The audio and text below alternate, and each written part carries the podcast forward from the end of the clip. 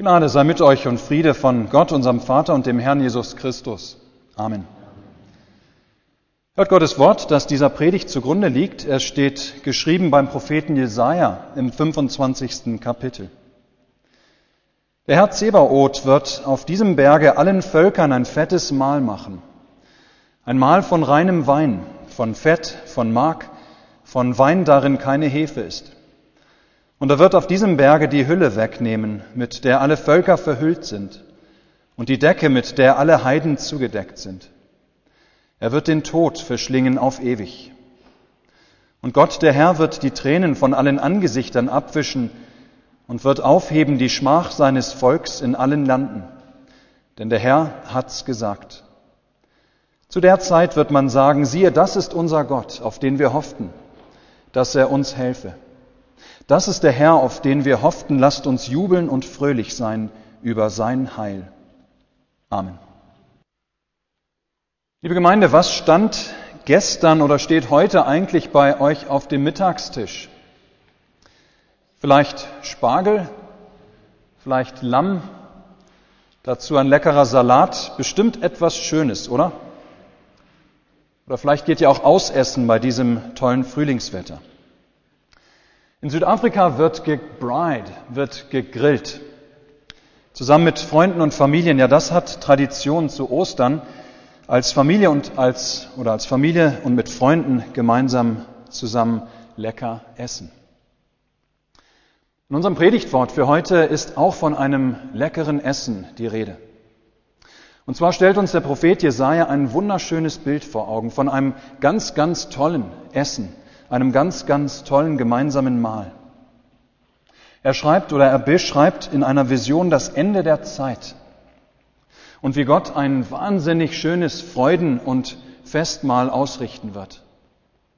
Ja, Jesaja führt uns vor Augen, wie Gott, der Vater, dabei ist, ein großes Mahl zu bereiten. Ein Festmahl von unglaublicher Freude und Schönheit. Und bevor wir gleich fragen wollen, was dieses Mal mit Ostern zu tun hat, lasst uns erst einmal im Detail auf dieses Mal gucken, das Jesaja uns beschreibt, damit wir die Bedeutsamkeit dessen, wovon hier die Rede ist, auch nur ansatzweise begreifen. Von göttlicher Qualität ist das Mahl. Ja, das ist als erstes festzuhalten, dass bei diesem herrlichen Festmahl, das Gott bereitet am Ende der Zeit, alle Speisen und Getränke von außerordentlicher Qualität sein werden. Das bedeutet für einen Orientalen wie Jesaja damals und seinen Hörern und einem Südafrikaner wohlbemerkt, es gibt ein fettes Mahl mit viel Fleisch und Mark. Und man kann das Essen genießen, ohne sich Gedanken über Kalorien oder Gefäßerkrankungen machen zu müssen. Dazu gibt es Wein von außerordentlicher Güte. Es ist auf besonderer Weise gekeltert. Heute würden wir sagen, ein, eine Auslese oder ein Eiswein. Ja, liebe Gemeinde, bei diesem Festmahl, das Jesaja beschreibt, sind unsere oder sind unserer Fantasie keine Grenzen gesetzt. Stellen wir uns eine Festtafel vor mit den erlesensten Speisen, mit allem, was unser Herz so begehrt. Das Mahl ist von göttlicher Qualität. Als zweites können wir festhalten, für alle Völker ist das Mahl. Ja, ihr Lieben, das ist das, was sich als weiteres über dieses große göttliche Festmahl sagen lässt, das Jesaja schaut. Gott erwartet zu diesem Mahl alle Völker. Es werden dort nicht nur ein oder zwei kleinere Stämme sich ähm, oder eintreffen, sondern geladen und vertreten sind viel, viel mehr. Ja, Gott, der Gastgeber, deckt seinen Tisch für alle Völker der Erde. Für jeden, ganz gleich welcher Nation dieser Welt er angehört. Für jeden ist Platz.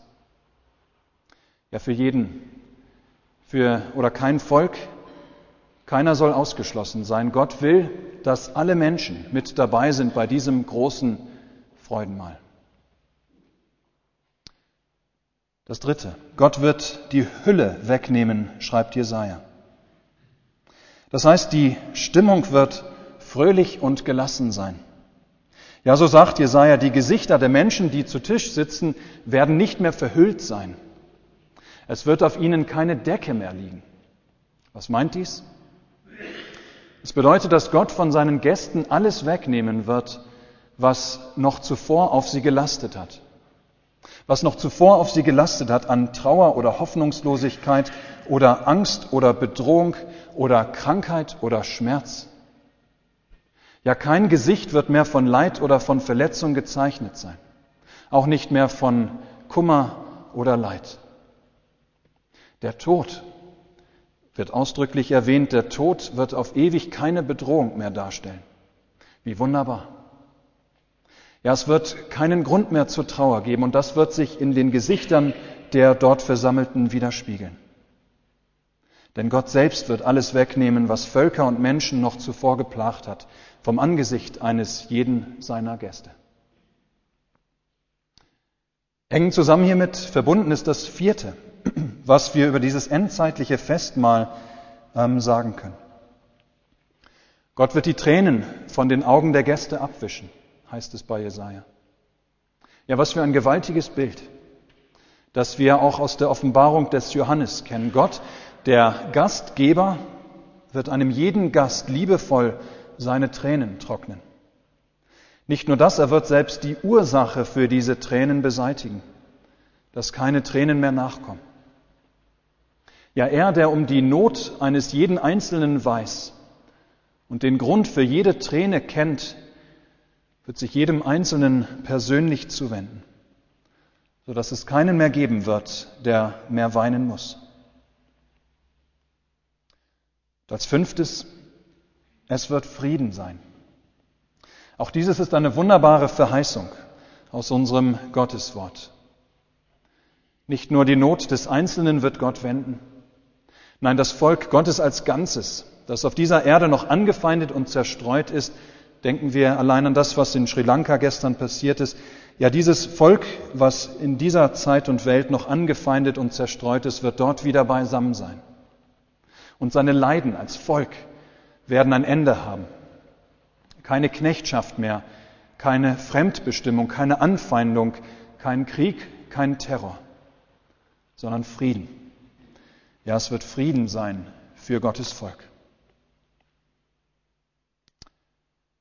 Liebe Gemeinde, nach dieser wunderbaren Vision des Jesaja vom Ende der Zeit nun die Frage, das hört sich ja alles wunderbar an, aber was hat das mit Ostern zu tun?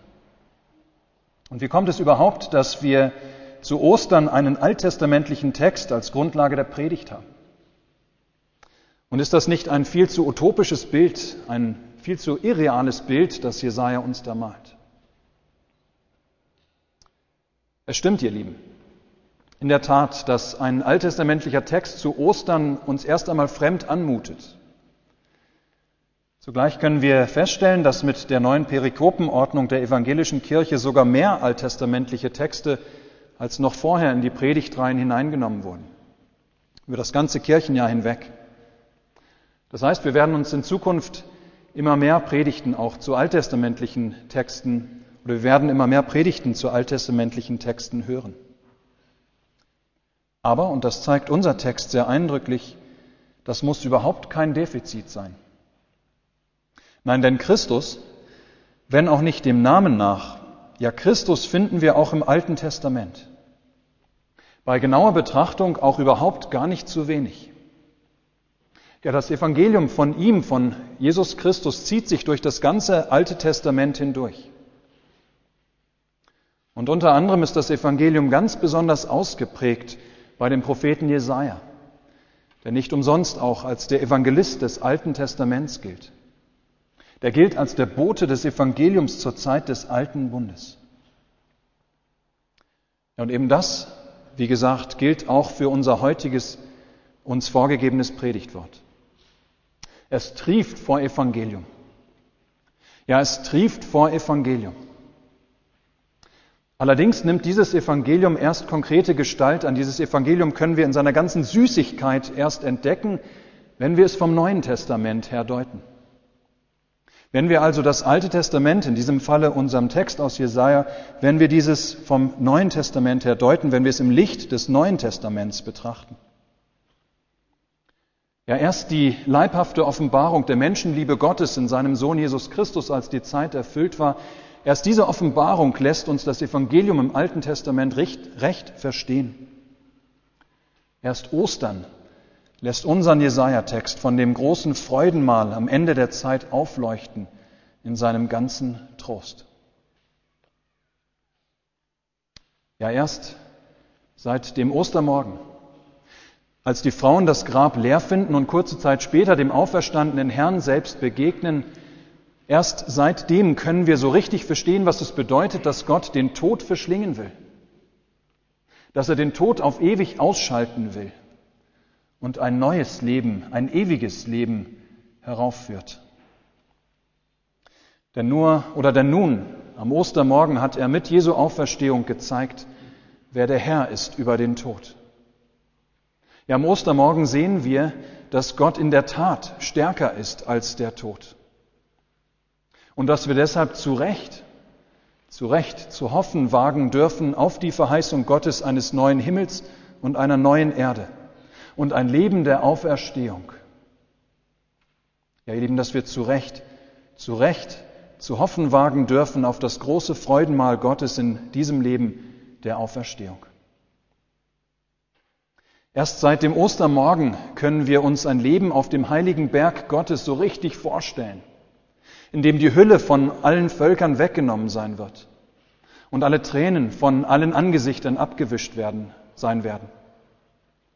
Ja, es ist erst das von Christus vollbrachte Werk der Versöhnung und der Erlösung, seine Überwindung der Mächte des Bösen. Es ist erst dies, das uns von der Decke der Angst und der Hoffnungslosigkeit und des Leides dieser Zeit befreien kann. Erst seit dem Ostermorgen können wir so richtig verstehen, was es bedeutet, dass bei dem großen Freudenmahl Gottes in seinem ewigen Reich alle Völker vertreten sein werden. Ja, denn Jesus Christus war am Stamm des Kreuzes gestorben für die Sünde der Welt. Nicht nur für ein kleines Volk. Zu einer bestimmten Zeit der Weltgeschichte ist Jesus in den Tod gegangen, sondern tatsächlich für alle Völker aller Zeiten.